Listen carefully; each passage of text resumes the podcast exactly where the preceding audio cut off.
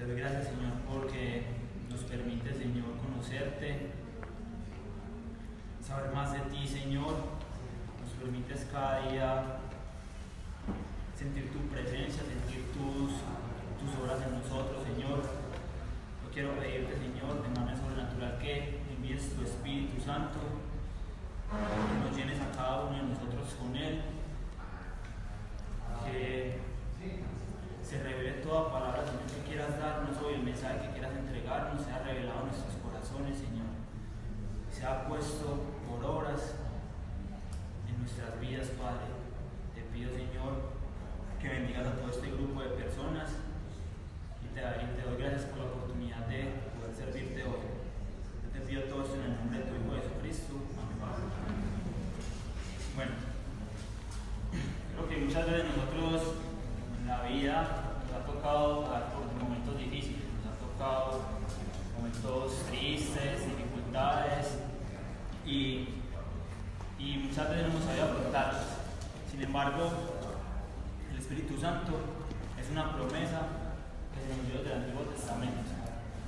Jesús antes de, de partir, antes de partir al cielo, él sabía que nosotros íbamos a necesitar una ayuda, porque definitivamente el camino como, como es un camino duro, pero en su infinita sabiduría nos envió a alguien que nos iba a ayudar en esa tarea, en esa tarea de, de, llevar nuestra vida cristiana, de poder caminar con Él, de ayudarnos a levantar cuando las cosas cuando lo necesitemos, de ayudarnos a, a entender tantas cosas que en nuestra mente como seres humanos no nos no sabemos ni podemos dilucidar muchas veces. Entonces, Él sí nos dijo, o sea, yo me voy a ir, pero les voy a mandar a alguien que les va a ayudar en, este, en estas etapas. Eh, yo quiero primero, antes de, de arrancar con quién es el Espíritu Santo, les voy a leer un pasaje de la Biblia, Juan capítulo 14, versículo 15 al 26. Y dice la promesa del Espíritu Santo. Si ustedes me aman, guardarán mis mandamientos. Entonces yo rogaré al Padre, Él les dará otro consolador, intercesor, para que esté con ustedes para siempre. Es decir, el Espíritu de verdad, a quien el mundo no puede recibir, porque ni lo ve ni lo conoce. Pero ustedes sí lo conocen porque mora con ustedes y estará con ustedes. No los dejaré huérfanos, vendré a ustedes. Un poco más de tiempo y el mundo no me verá más, pero ustedes me verán, porque yo vivo, ustedes también vivirán. En ese día conocerán que yo estoy en mi Padre y ustedes en mí y yo en ustedes. El que tiene mis mandamientos y los guarda, ese es el que me ama, y el que me ama será amado por mi Padre, y yo lo amaré y me manifestaré en él. Judas, no el Iscariote, mi Padre lo amará, y vendremos a él, y haremos con él morada. El que no me ama no guarda mis palabras, y la palabra que ustedes oyen no es mía, sino del Padre que me envió. Estas cosas que les he dicho estando con ustedes, el Consolador, el Espíritu Santo, a quien el Padre enviará en mi nombre, Él les enseñará todas las cosas y les recordará todo lo que les he dicho. Aquí en este pasaje podemos ver muchas de las cosas que hace el Espíritu Santo en nuestra vida, muchas de las cosas, muchas de las funciones que tiene en nuestra vida, cómo es conocido. Y así vamos a empezar, como primero que todo, a identificar quién es el Espíritu Santo. Entonces el Espíritu Santo va a poder como contextualizarnos bien quién es Él. Tenemos que entender, y creo que todos aquí hemos escuchado como buenos cristianos, sobre la Santísima Trinidad. Este, este, este misterio es complicado y, y para todos, a pesar de, de, de nuestro caminar, nuestro caminar como creyentes, igual a veces se complica un poco, pero yo quería hacer una analogía sobre esto. Ustedes, por decir el agua, o sea, va- vamos a- es una, una analogía muy simple, muy superficial, pero nos sirve como para entender un poco más cómo funciona. El agua, el agua normalmente, pues el agua es un elemento. Este es un compuesto, está formado por dos átomos de hidrógeno y de oxígeno.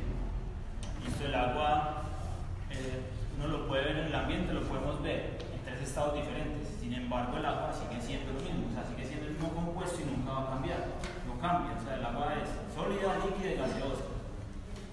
Como podemos, o sea, haciendo una analogía con la Trinidad, podemos ver que Dios es uno solo, la naturaleza de Dios es la misma. en las tres personas. Sin embargo, podemos ver que Dios es Padre, Dios es Hijo y Dios es Espíritu Santo. Ellos, a pesar de que cada, pues, como se nombran, como son nombradas y como son conocidas en la palabra, sin embargo, ellos mantienen su misma naturaleza, su misma divinidad. Cada uno, cada uno de, cada una de estas personas tiene un rol de El Padre es el creador, es la mente. El Hijo viene a ser el verbo, la palabra, que es Jesús. Y el Espíritu Santo viene a ser el ejecutor, es decir, las manos de Dios. Es el que ejecuta y el que hace muchas cosas para que podamos ver actuar a diario muchas cosas. Entonces, mmm, bueno, listo, yo quería también comentarles algo que pues, es bueno también tener en cuenta y muchas veces se presta para confusiones. Hay otras, pues los testigos de Jehová, ellos no creen en el Espíritu Santo y ellos creen que el Espíritu Santo es una fuerza. Entonces es bueno que separemos, entendamos bien este concepto, porque hay muchas personas que creen que los testigos de Jehová, que los cristianos, no es lo mismo, son completamente, hay muchas cosas diferentes sobre todo esos son los puntos más críticos. Y es bueno que todos tengamos presente eso. Ellos dicen que el Espíritu Santo es una fuerza, es una fuerza, la fuerza creadora de Dios. Sin embargo, la misma palabra dice que, o sea, la misma palabra desmiente todo eso, dice que no es una fuerza, es una fuerza en ningún momento puede sentir. O sea, yo no puedo decir que, aunque ah, es que la electricidad en mi casa se fue porque se puso triste. No hay manera. O sea, la única forma es que el Espíritu Santo, si fuera una fuerza, no se puede conquistar. Cuando nosotros pecamos, entristecemos al Espíritu Santo. Entonces, de esa manera, podemos decir que Él es alguien, es una persona, Él siente, Él ama. Adicionalmente, el Espíritu Santo tiene muchas facultades. Él puede orar, puede enseñar, puede guiar. Una fuerza no, una fuerza no puede hacer nada de ese tipo de cosas. Entonces, es bueno entender que como persona, que como persona eh, es muy diferente a lo que piensan en estas otras sectas.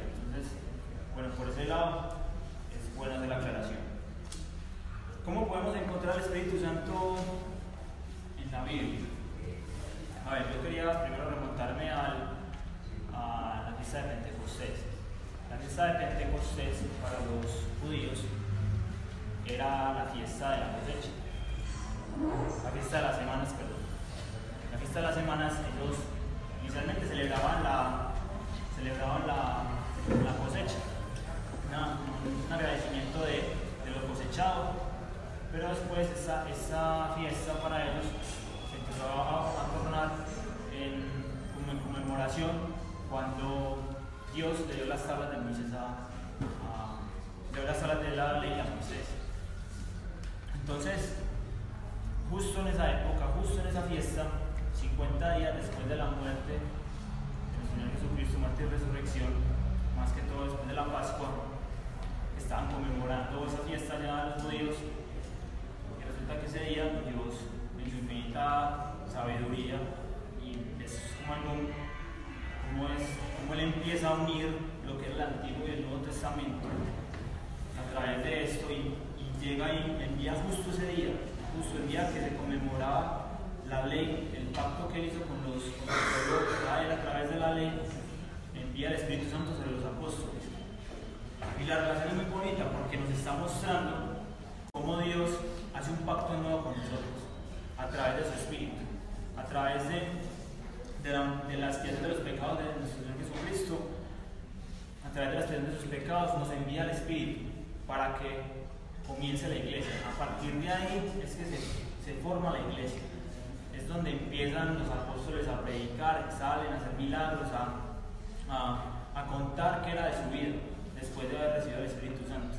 Entonces es una analogía muy, pues muy, muy, podría darle un término bien, muy eh, especial, podríamos decirlo así, muy especial porque es como la ley deja de cumplirse y empezamos a vivir por la gracia a través del Espíritu Santo que nos ayuda con, ese, en esa, con esa labor. Bueno, el Espíritu Santo tiene varias, o sea, se conoce varias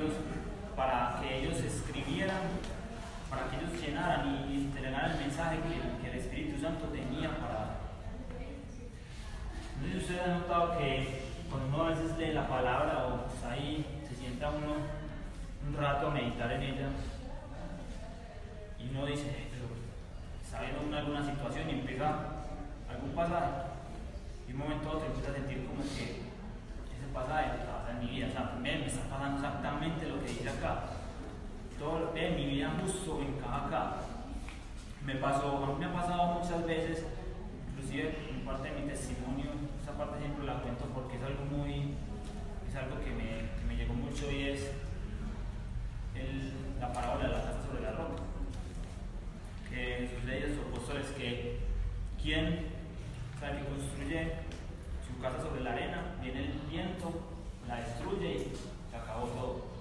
El que construye su casa la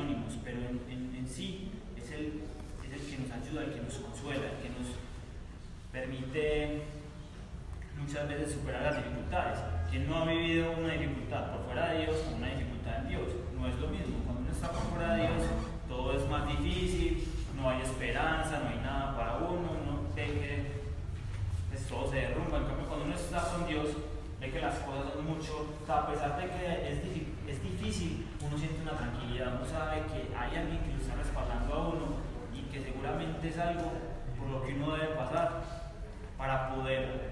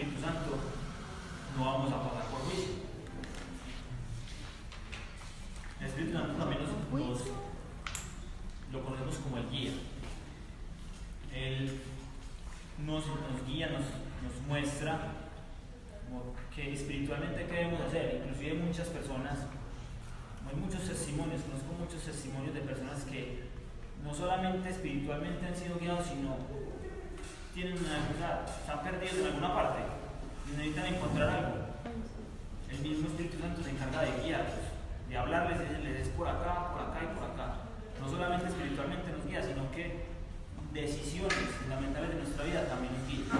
O sea, Él se encarga de todo ese tipo de cosas para que nosotros podamos llevar una vida, llevemos una vida conforme a la voluntad de Dios. El- otra, bueno, otra forma de, de conocerlo es el espíritu de verdad. El espíritu de verdad. que- a ver, la verdad, cuando estamos en el mundo, muchas veces la verdad no, nosotros la verdad no la podemos entender muchas veces, ni siquiera sabemos cuál es la verdad. No sé si ustedes han visto muchas personas que dicen, no, pero es que la verdad, hay muchas verdades, hay muchas verdades espirituales, todo eso, pero y uno en el mundo dice, sí, eso son muchas verdades, ese tiene razón, ese tiene razón. Sin embargo, cuando ya empezamos, cuando el Espíritu Santo empieza a morar en nosotros, empezamos a entender que solo hay una verdad. Y esa verdad no la entendemos por nuestra propia cuenta, sino que esa verdad nos es revelada por Él mismo. O sea, Él mismo se encarga de revelarnos la, la verdad, sobre todo cuando son verdades espirituales. Eh, el Espíritu de Dios es otra forma de conocerlo. El Espíritu de Dios nos dice que así como, así como Jesús y como el Padre, así como el Hijo y el Padre son, son Dios, Él también es Dios. Podemos, eh, en este esta parte la quiero, la quiero, eh, quiero mencionar en esa parte en el Génesis, cuando dice que, que el Espíritu de Dios volaba sobre las aguas. Y podemos entender cómo, cómo es la fuerza creadora del Padre. El Padre crea, las cosas son hechas, son hechas por medio de Jesús y el Espíritu Santo es como el que se encarga de vigilar esa creación. Entonces es la Trinidad actuando en conjunto, vigilando, o sea, haciendo toda la acción creadora en el Génesis. Otra parte es la, cuando también vemos ah, en el bautismo de, Jesús en el Jordán, cuando vemos que, que cuando Juan el Bautista está, bautizando a Jesús, baja, el Espíritu Santo baja en forma de paloma y se posa sobre él, y Dios, Dios Padre, habla y dice, este es mi Hijo muy amado, en el que me complace. Entonces ahí también podemos ver la acción de la Trinidad, cómo Dios en un mismo instante, en la palabra, podemos ver sus tres personas actuando en conjuntos. Eh, también lo podemos, otra, otra forma que, es muy especial eh, contarle, muy importante, es la de maestro. Lo vemos como maestro, porque él se encarga de enseñarnos la verdad, de enseñarnos todo lo que tenemos, a enseñarnos todo, como dijo Jesús. Él se va a encargar de enseñarles todo, se va a encargar de mostrarles todo. Por eso es maestro y testigo, porque a través de, a través de nosotros, él testifica la vida de Jesucristo. A través de los, lo mismo que hacía con los apóstoles, hace con nosotros, a través de, de dones a través de milagros, a través de señales. Él, a, a través de nosotros, toma todas esas, todas estas cosas y testifica que somos hijos de Dios. Bueno, eh, el Espíritu Santo también, bueno, hablando también de los títulos, quiero también comentarles sus manifestaciones, cómo se manifiesta el Espíritu Santo en la Biblia. Lo podemos, o sea, la forma más común, creo que todos la conocen, es la paloma. De hecho, María me estaba hablando de eso ahorita. La paloma. Y bueno, sí, todo el mundo lo conoce con la palomita que baja y todo muy bonita. Pues porque viene, o sea, eso es más que todo por lo eso es relacionado con el bautismo de Jesús en el Jordán. Adicionalmente, también se le da otro contexto y es cuando Noé en el arca está, cuando ya llegan, llegan y llega la paloma con el ramo de olivo en el, en el pico, llega el Espíritu Santo y les dice que listo, ya se acabaron, ya se acabó el diluvio, ya pueden comenzar nuevamente. Entonces, son como esas manifestaciones que vemos de, del Espíritu Santo en forma de paloma, es la más común. Sin embargo, el Espíritu Santo no es una paloma. O sea, podemos ver otras manifestaciones de él, como las lenguas de fuego que descendieron sobre los apóstoles el día de Pentecostés. También lo podemos ver como, como un viento moviendo una ráfaga de viento en ese mismo, o sea, en el mismo Pentecostés, llega como una ráfaga de viento. Y lo vemos también como agua en Ezequiel, él dice en Ezequiel que, que o sea, es el, río que él, habla al profeta le dice que por el río, por el que pase, las aguas por las que, por las que pase, van a tener vida. Y él cuando se refiere a esas aguas se refiere al Espíritu Santo. O sea, toda el agua, todo ser viviente que sea tocado por esa agua va a tener vida. Y cuando nos referimos a vida, es una vida nueva espiritual. Mm, bueno, adicionalmente, mm, había un título que se me pasaba y muy. Es, es muy relacionado con, la resurrección de Cristo es el espíritu de vida. Eh, el Espíritu Santo no solamente nos reconforta, nos ayuda, nos enseña, nos guía, no en nosotros, sino que también nos da vida. O sea, una nueva vida. Cuando recibimos el Espíritu Santo, somos seres completamente nuevos. Él nos renueva completamente, nos da un nuevo corazón, nos permite vivir nuevamente. Es lo que les comentaba ahora. A través de la palabra, Él alimenta nuestro espíritu. Él va alimentando nuestro espíritu y nos va regalando esa vitalidad que necesitamos. De hecho, el mismo Pablo dice en la carta a los romanos que, que el Espíritu Santo es quien dio la vida a Jesús, de que cuando Jesús estaba, cuando Jesús murió, estaba en el sepulcro, Él llegó para resucitar a Jesucristo, para llevarlo. Entonces, vean cómo el Espíritu Santo no solamente da vida espiritual, sino que también nos da vida física. Cuando nosotros, cuando nosotros, la, cuando a esa promesa de la resurrección que nos, dieron, que nos Jesús, el Espíritu Santo es el que se va a encargar de hacernos tener un cuerpo nuevo, tener una vida nueva. Bueno, así como el Espíritu Santo, pues tiene varias, varias obras en el, o sea, él, se muestra pues, de muchas maneras en el Antiguo y el Nuevo Testamento, pero yo quiero recalcar tres maneras en lo como, él, o sea, cómo es su papel en el Antiguo Testamento y relacionarlas directamente con el Nuevo Testamento. Uno de sus, de sus, bueno, sus papeles ahí es regenerar a las personas, renacer a las personas, que las personas renazcan. Cuando Moisés estaba, estaban a puertas de, llegar a la tierra prometida, Moisés le dice a su pueblo, al pueblo de Israel, dice, si ustedes quieren esta tierra nueva, están entrando a la tierra prometida, ustedes deben circuncidar su corazón. Cuando él se refiere a eso, se refiere a renovar el corazón, pero el único que puede renovar el corazón es el Espíritu Santo. Sin embargo, en ese momento no, pues, no tenían conocimiento de eso. Entonces, lo que nos lleva, nos, lleva también a nos, muestra también en paralelo con el Nuevo Testamento, y es que Jesús dice que uno tiene que nacer de nuevo, uno debe nacer de nuevo, el único que nos puede hacer nacer de nuevo es el Espíritu Santo. Él también, el otro papel es la permanencia. Es uno de los papeles que es como que un paralelo, una diferencia entre el Antiguo Testamento y el Nuevo Testamento. En el Antiguo Testamento, la permanencia del Espíritu Santo es una permanencia temporal. digamos que él se posaba sobre alguien, inclusive él mismo se posó sobre tal persona. Esta persona, el Espíritu Santo va, a posar y él tenía que dar un mensaje, dar una palabra de profecía, que tuviera que dar y ya, y él se iba. O sea, era algo temporal, realmente no era, no moraba en él, por lo mismo por la, por, porque nosotros todavía no habíamos, no sabía lo se ve, o sea, todavía, todavía estaban viendo bajo la ley, no bajo la gracia. Entonces, por ese mismo tema, el Espíritu no se podía quedar ahí, Sin embargo, en el Nuevo Testamento sabemos que ya Él mora en nosotros. O sea, Él viene a morar en nosotros permanentemente. ¿Por qué? Porque aceptamos a Jesús por el sacrificio de Jesús en la cruz. Entonces ya es un paralelo muy bonito porque vemos cómo el sacrificio de Jesús permite que Dios venga a vivir en nosotros, o sea, que la divinidad de Dios esté en nosotros.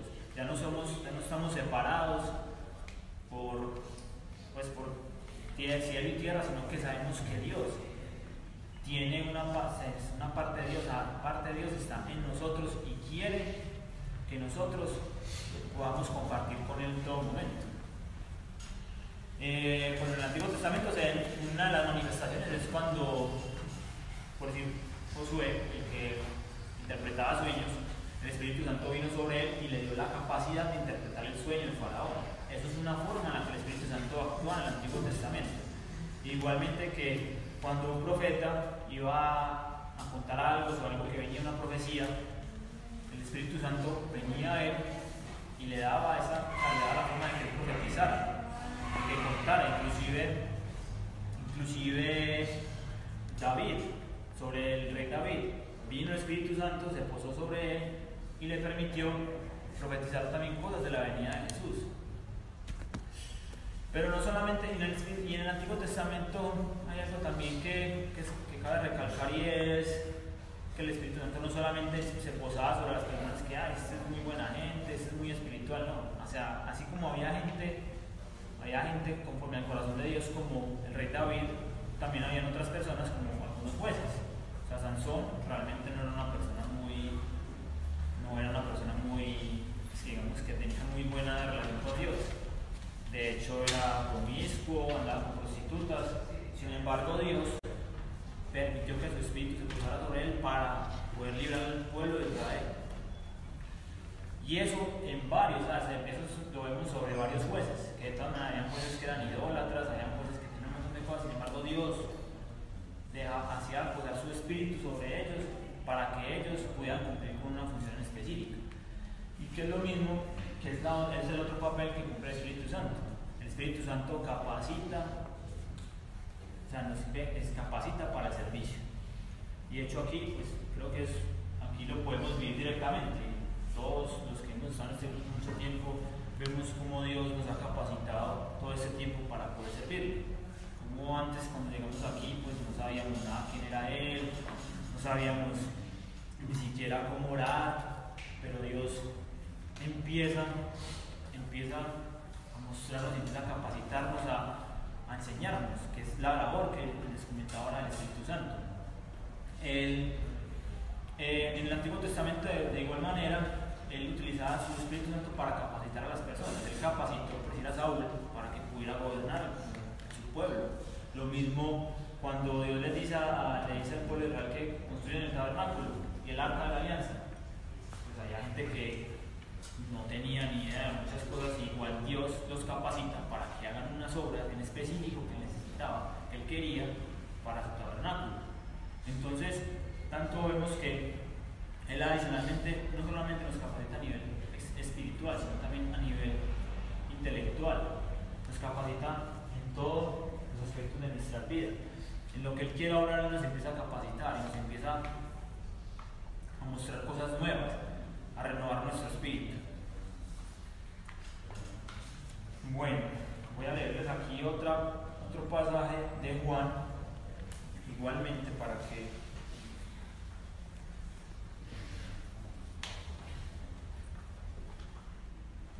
Este es Juan, capítulo 16, versículos del 7 al 14. Entonces dice, pero les, yo les digo la verdad, les conviene que yo me vaya, porque si no me voy, el consolador no vendrá a ustedes, pero si me voy, se lo enviaré. Y si vean cómo en ese versículo, como Jesús dice que es más conveniente que yo me vaya, o sea, que yo me vaya porque va a venir alguien que les va a ayudar. O sea, yo me tengo que ir, pero yo les voy a mandar a alguien, o sea, es mejor. Les conviene más que yo me vaya. Y cuando Él venga, convencerá al mundo de pecado, de justicia y de juicio de pecado porque no creen en mí, de justicia porque yo voy al Padre y ustedes no me verán más, y de juicio porque el príncipe de este mundo ya ha sido juzgado. Aunque tengo muchas cosas para decirles, por ahora no las pueden soportar. Pero cuando él, cuando él, el Espíritu de verdad, venga, los guiará a toda verdad, porque no hablará por su propia cuenta, sino que hablará todo lo que oiga y les hará saber lo que habrá de venir. Él me glorificará porque tomará todo lo mío y se lo hará saber a ustedes. Aquí podemos ver muchas de las funciones del Espíritu Santo. Como ahorita les contaba, los títulos del Espíritu Santo, esos títulos van asociados a las funciones que él, que él hace sobre nosotros, las funciones que, de lo que Él está encargado. Entonces Él dice que nos va a enseñar, nos va a enseñar, nos va a hacer entender y nos va a recordar la verdad. En este punto es bueno, les quiero contar algo pues de, ya como de, mi testimonio, de mi vida con, con, el Señor, y es como Dios, o sea, como antes de yo llegar a, a Dios, yo pensaba que la Biblia, decía, no, la Biblia, pues es un libro, decimos, pues, que muchos, muchos cristianos, digamos que de esos que no son realmente creyentes, y dicen, nos dicen, dicen que no, la Biblia es un libro, es, un libro ahí que escribieron por los hombres, eso la verdad no tiene sentido, hay un montón de contradicciones. Uno lee eso y no, no dice nada, eso no se entiende nada. No, que esas cosas que dicen ahí, está pasado de moda, la verdad, no creo que eso sea verdad. Yo era uno de los que fielmente decía eso y no me gustaba leer la Biblia para nada. Antes más me alimentaba de esas mentiras que le dicen al mundo, no, que es que en la Biblia, esa Biblia, ¿no? que hay unos evangelios apócrifos, son verdaderos, son mentiras y, y uno se empieza a llenar como esas cosas del mundo. Pero cuando empecé a caminar con Dios, creo que las primeras cosas que Dios me puso en el corazón, si no fue la primera y lo que más me llenaba era leer la palabra. Porque yo llegaba y yo sentía que nada me llenaba, en momento sentía que sentía vacío, yo, no, ¿qué hago? No tengo ganas de hacer nada. Pero yo tomé la palabra y empecé a leerla y empecé a sentir cómo, me, cómo Dios me reconfortaba. Y empecé a ver que la palabra realmente sí es verdad, o sea, lo que dice ahí es verdad. Y el, y el Espíritu Santo me empezó a revelar, que esa es una de las funciones, revelarnos, no solamente enseñarnos, sino que nos revela nuestro espíritu, porque muchas veces hay cosas que nos dicen a nosotros, sí, ve, hay que hacer esto y esto y esto, y no, sí, sí, y uno lo escucha y todo, pero siente que o sea, uno siente que eso no está en la vida de uno, hasta que el Espíritu Santo no le revela a uno, uno empieza a vivir esa verdad. Por eso es importante la revelación de Él. Eh, entonces les contaba que, que leyendo la palabra, yo empecé como, empecé a experimentar algo nuevo, empecé a experimentar que Dios era un Dios vivo. Por eso, por eso es tan importante y por eso recalcamos tanto la importancia de leerla, porque a través de, de su palabra podemos escucharlo, podemos verlo, solamente podemos conocerlo. Adicionalmente nos, nos, alimenta, inclusive mismo Jesús dice que no solamente de pan vive el hombre, sino de toda palabra que sale de la boca de Dios. Y eso es a lo que se refiere, o sea, la palabra es alimento espiritual para todos, para todos. Nos llena y nos fortalece. Entonces, en ese, en ese momento empecé a ver que la Biblia era verdad, o sea, sentía que era verdad y, todos los días sentía unas ganas de leerla y, cada vez que escuchaba una prédica o algo sentía como que más me llenaba y me motivaba cada vez más a seguir haciéndolo y eso se empezó a volver como algo, como una necesidad de mi vida. No solamente, no solamente pues como por aprender, sino por, por sentir esa llenura. Porque les decía que yo sentía que lo único que me llenaba era eso.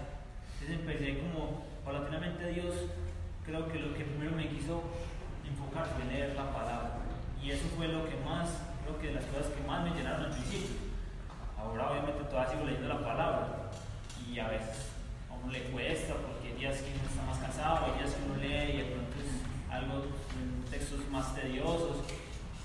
Independientemente de eso, yo he notado que por más eso que sea el texto, muchas veces uno hay un mensaje que Dios quiere darle a uno. Por eso es importante antes de leer la palabra siempre pedirle la ayuda al Espíritu Santo, siempre. Que Él sea el que le da un discernimiento para entender cuál es el mensaje. Porque si nosotros leemos la palabra sin ni siquiera pedirle consejo a él ni pedirle entendimiento, es como leer un libro cualquiera, es un libro de historias. Y la gente, hasta los mismos ateos, lo han una historia, se lo leen y listo. Para nosotros, para nosotros no es un libro solamente, para nosotros es mucho más allá. Mucho más allá, es una guía, es como ver, como ver la, la vida de Jesús desde el Antiguo Testamento, cómo se cumple la vida de Jesús desde el Antiguo Testamento hasta el Nuevo Testamento. O sea, vemos, vemos las promesas de Dios, podemos ver cómo es Él, podemos ver su naturaleza. Entonces, eh, eh, es importante, esa acción del Espíritu Santo, esa función que tiene Él de hacernos, de enseñarnos y revelarnos la verdad, es creo que una de las más importantes para nosotros en la vida cristiana. Adicionalmente, también nos recuerda la verdad. Cuando nosotros vamos por ahí, nos preguntan algo de Dios, nos preguntan cosas, pero el Espíritu Santo muchas veces te recuerda las cosas, te recuerda, acordate que la verdad es esta, entonces, listo, sí, ya, ya la tengo. O vos llegas y estás eh, viendo a alguien hablar, o digamos que vas a a la iglesia, estás escuchando una predicación, estás escuchando al sacerdote, al pastor, vos ya tenés como esa, esa herramienta, puedes escuchar la predicación y puedes saber que lo que está diciendo esta persona es verdad o no. ¿Por qué? Porque el Espíritu Santo te lo muestra a través de su palabra y fuera de eso te, da, te recuerda esa verdad, te la recuerda y te dice, eso que está, o sea, eso, esto que yo te enseñé es, es, es la verdad, lo que es. Ya aparte de ahí no hay nada más. Por eso, esa, esa recordación de la verdad, esa, eso que hace el Espíritu Santo en nosotros, hace parte de estas funciones.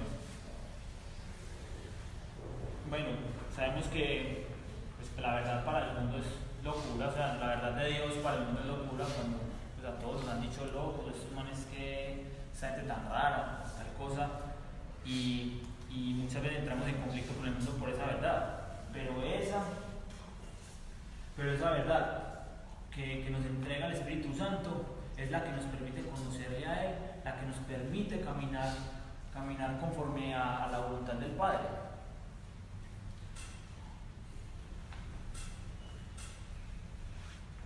Bueno, adicionalmente, bueno, otra, otra función muy bonita que se ve aquí en el grupo y se ve pues en la, en la iglesia es las personas que que hablan un testimonio de Él.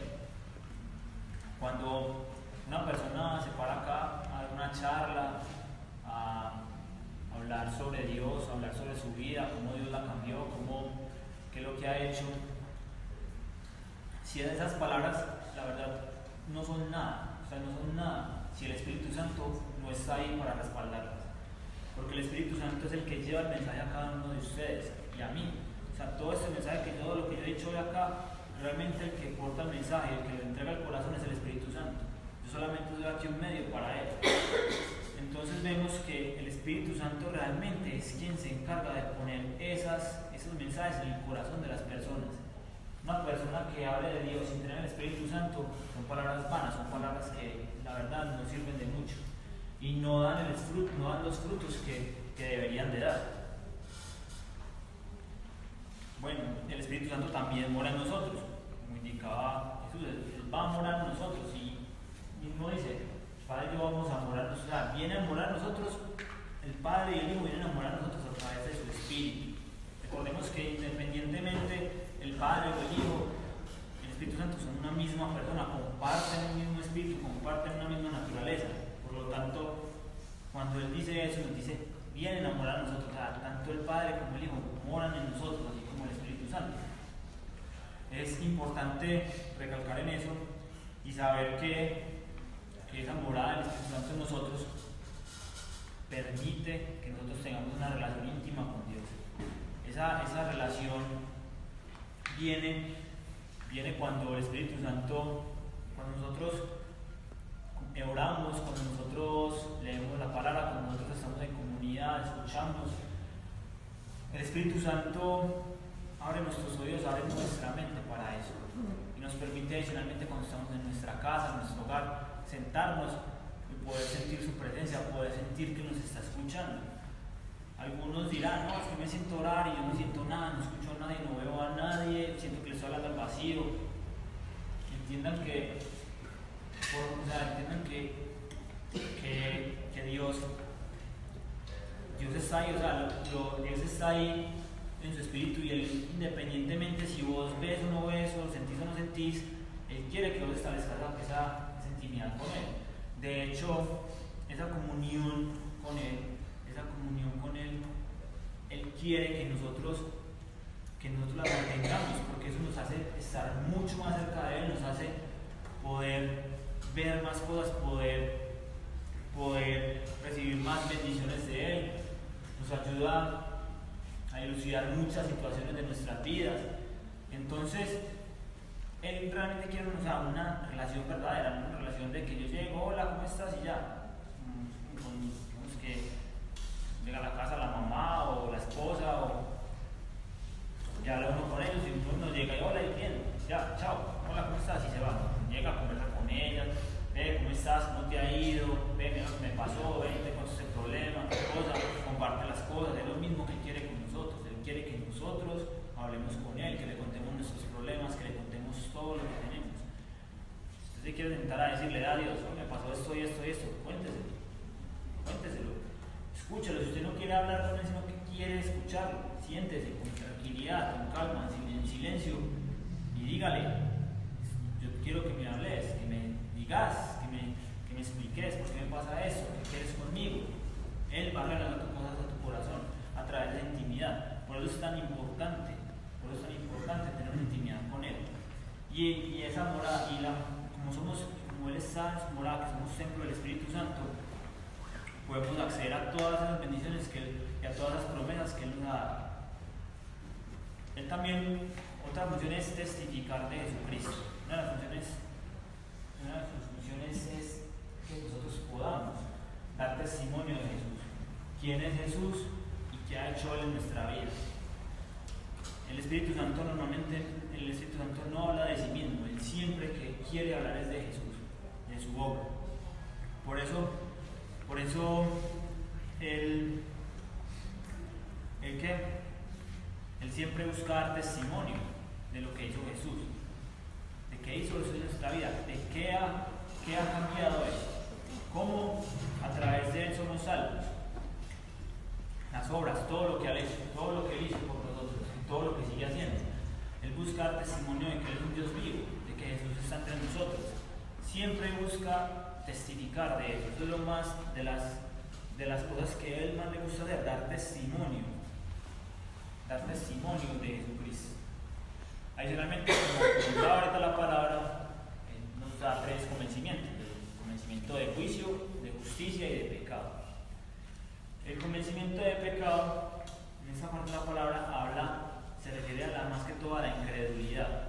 La incredulidad, porque no dice de pecados, sino de pecado, exactamente. ¿Qué lleva? Conlleva que la incredulidad o sea, nos, hace, nos, hace, nos convence de que como hemos sido incrédulos, estamos por el mal camino. O sea, nos lleva, la incredulidad nos lleva a pecar realmente. O sea, la incredulidad realmente es un pecado y nos quiere hacer énfasis en eso. Sin embargo, si nosotros en la palabra de Dios también se puede extrapolar a, a los pecados. Cuando yo empecé a caminar con, con Jesús, me di cuenta de muchas cosas que hacía que, o sea, que eran malas, que a Dios no le agradaban. Ustedes, menos que han experimentado lo mismo que antes, cuando están en el mundo, veían que hacían algo, ah, eso está bien, no importa, pues, yo soy así, a mí no me importa, yo hago lo que yo quiero, en fin. Ah, sí, ah, es que a mí, si a usted le molesta como es de malas. Pero cuando empezamos a caminar en Jesús, cuando recibimos el Espíritu Santo, vemos cómo empezamos a sentir esa convicción que nos dice, venga, eso que usted está haciendo no está mal eso que está haciendo no le agrada a Dios, no le agrada a Dios, no, siga, no lo siga haciendo. Y cuando uno lo hace, uno se siente, se empieza a sentir como que, hombre, la estoy embarrando. Esa, ese convencimiento tan actúan, actúan nosotros, llega a nosotros a través del Espíritu Santo. Él nos dice, ah, que no lo hagan, eso no agrada a Dios.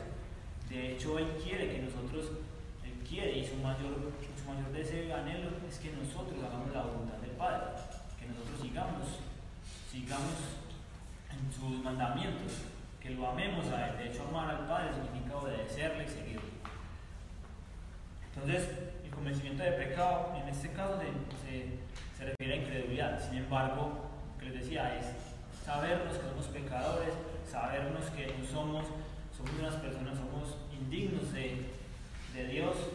Sin embargo, a través de ese arrepentimiento, a través de ese arrepentimiento de nuestros pecados, podemos llegar a Jesús y Él nos perdona todos esos pecados que hemos hecho. O sea, no es, o sea, es difícil y de hecho es difícil no vivir en pecado. Pues es que nuestra naturaleza es una naturaleza pecaminosa.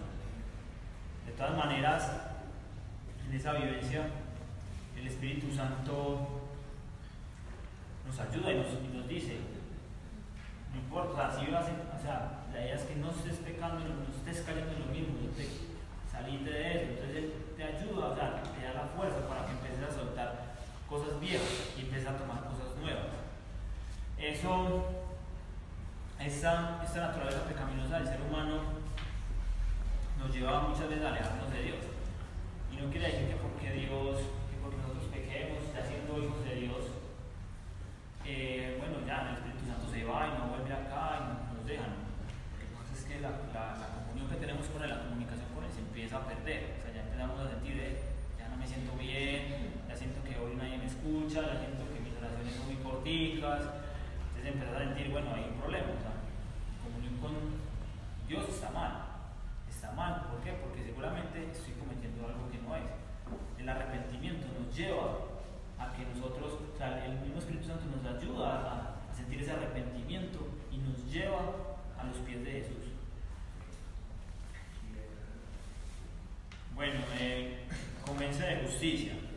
El convencimiento de justicia no es la justicia que vemos nosotros acá, o sea, no es la justicia del mundo que cuánta ni gusta, a este le tocó más, a este le tocó menos, a este no lo metieron a la cárcel porque mató a 20 personas, este se robó un caldo más y lo metieron a la cárcel. O sea, eh, esa justicia no es la justicia de Dios.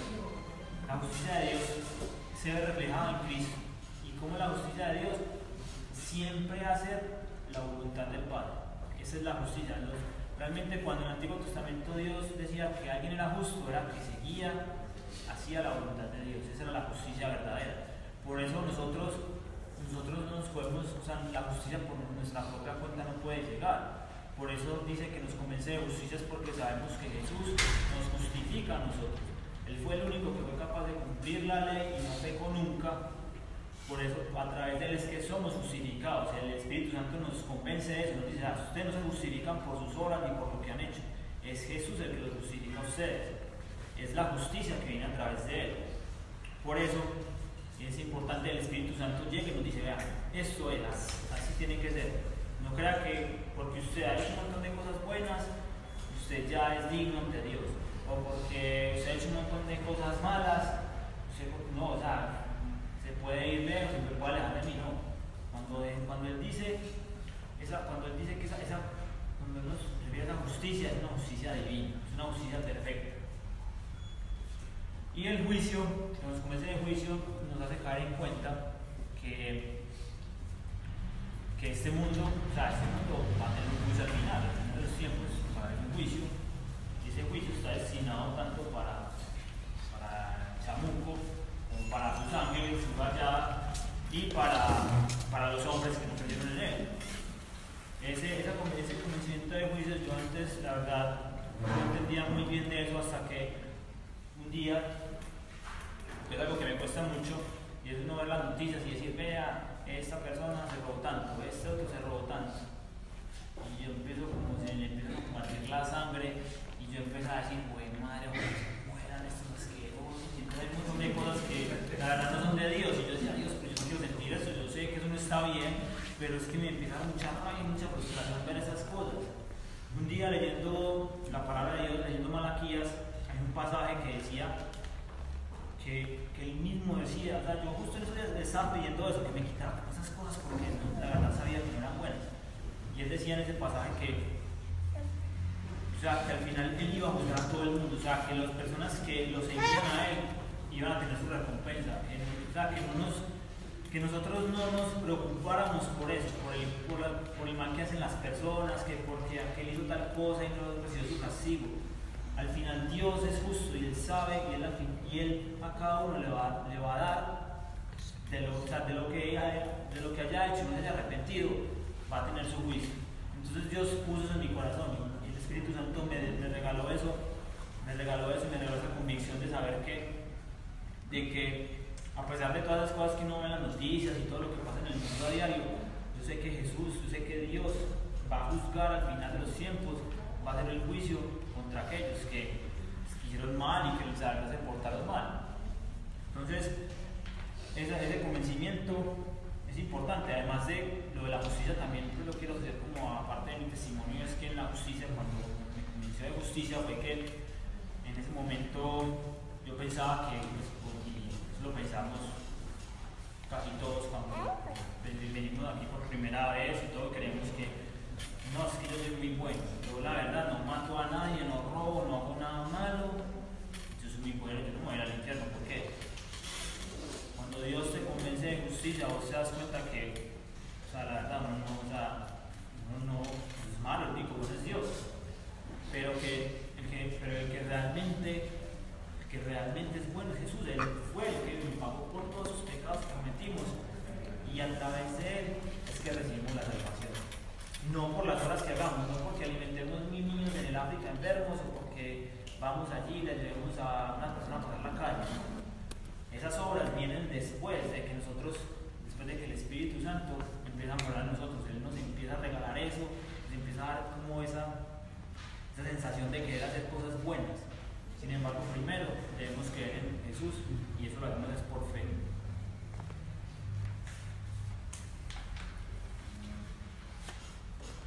Bueno, también queremos, bueno, otra cosa que les quería comentar de, de,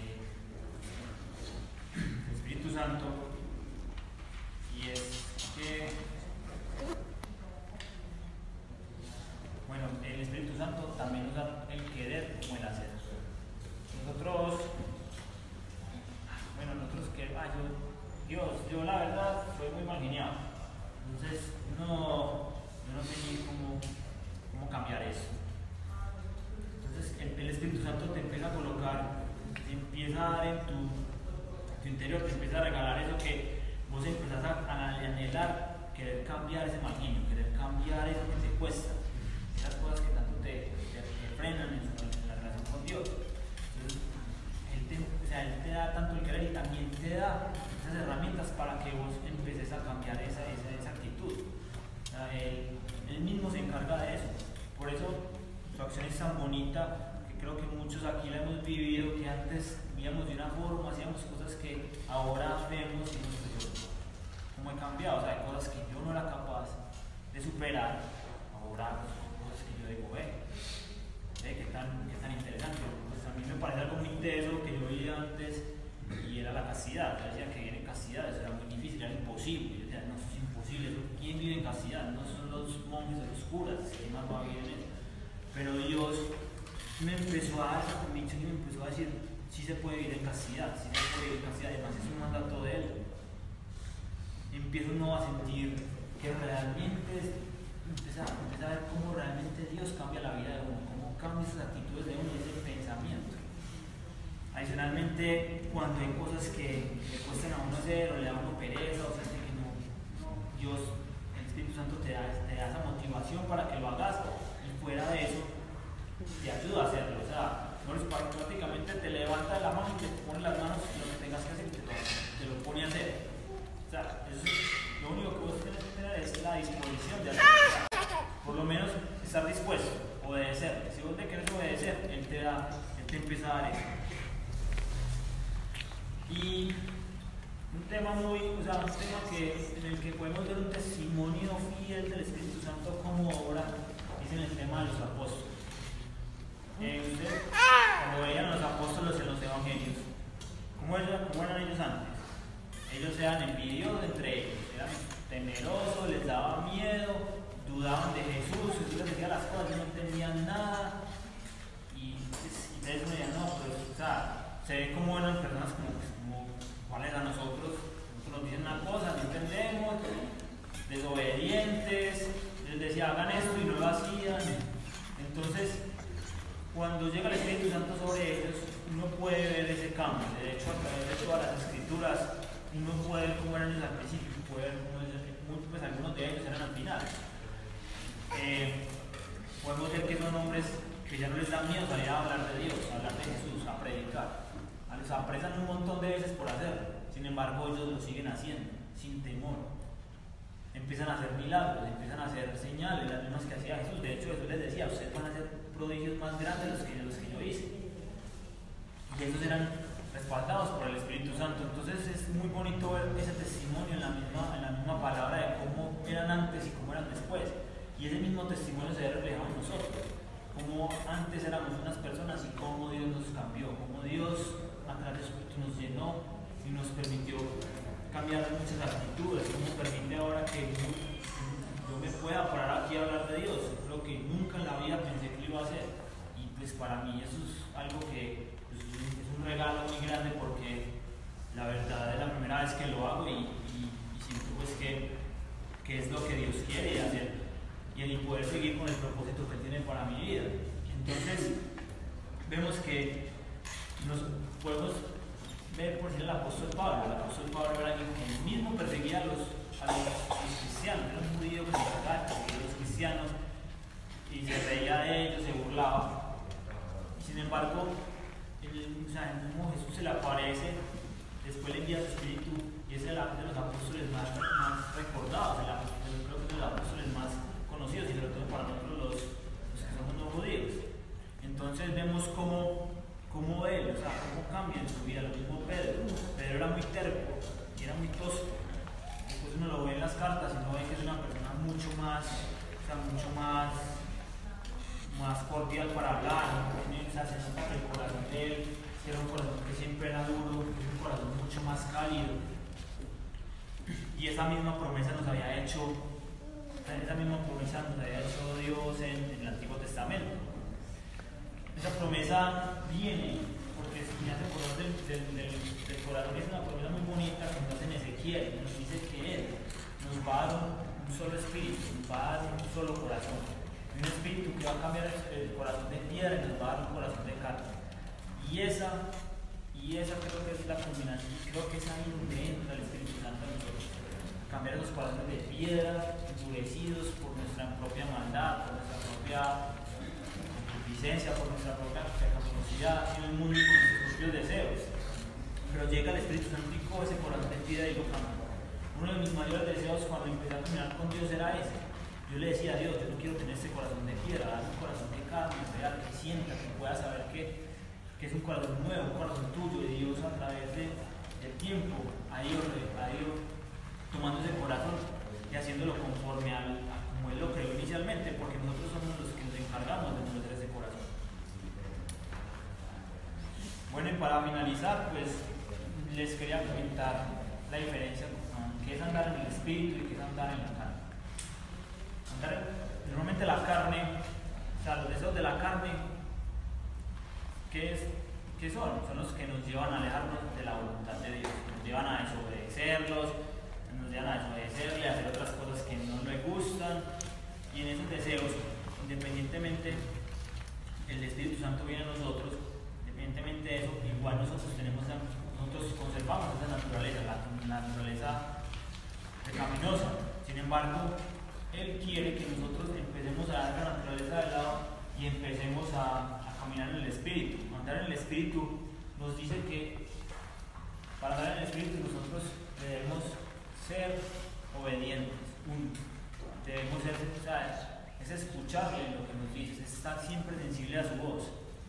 Y lo otro es también que seamos en todo momento dependientes de Él, que no nos creamos que somos autosuficientes y que por, nosotros, por medios podemos lograr las cosas, sino que siempre nos reconozcamos como dependientes, que Él es el único que tiene el control de nuestra vida. Cuando nosotros empezamos a asumir esas actitudes, Él empieza o empezamos a caminar en el Espíritu. Adicionalmente, que nos pide, adicionalmente nos pide que oremos, leamos la palabra, vivamos la palabra, coloquemos eso que nos dice que podamos, que escuchemos, que vivamos en comunidad, que nos relacionemos con otras personas y que, y que adicionalmente eh, que a través de nuestra actitud, a través de, nuestra propia, de nuestra propia forma de ser, lleguemos a otras personas que necesitan escuchar de Jesús.